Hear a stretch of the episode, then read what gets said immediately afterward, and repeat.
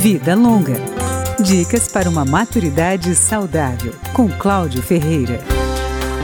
Um estudo da OCDE, a Organização para a Cooperação e o Desenvolvimento Econômico, mostra que equipes de trabalho multigeracionais, com trabalhadores de várias faixas etárias, são mais produtivas.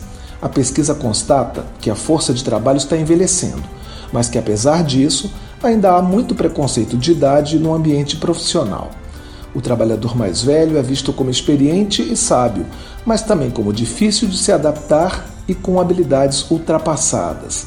Apesar de o idoso do século XXI ser mais saudável e ter maior nível educacional, o talento profissional dele ainda é subutilizado. Além disso, ele tem menos oportunidades de treinamento para melhorar seu desempenho.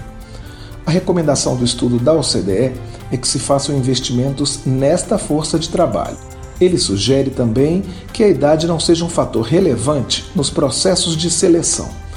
Outras políticas recomendadas são a aposentadoria em etapas e programas de retorno ao trabalho para os aposentados.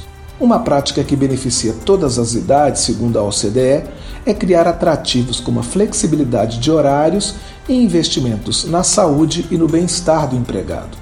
Outra política considerada boa é o desenvolvimento contínuo das habilidades profissionais e, de tempos em tempos, uma espécie de revisão da carreira.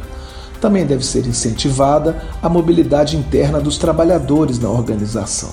A pesquisa aponta que o trabalhador sênior leva experiência e habilidades para a equipe e que a presença dele facilita a integração dos novos contratados. Ele também muda menos de emprego. Outra conclusão é que o engajamento no trabalho depende mais do estilo de vida e das circunstâncias individuais do que da idade biológica. Vida Longa, com Cláudio Ferreira.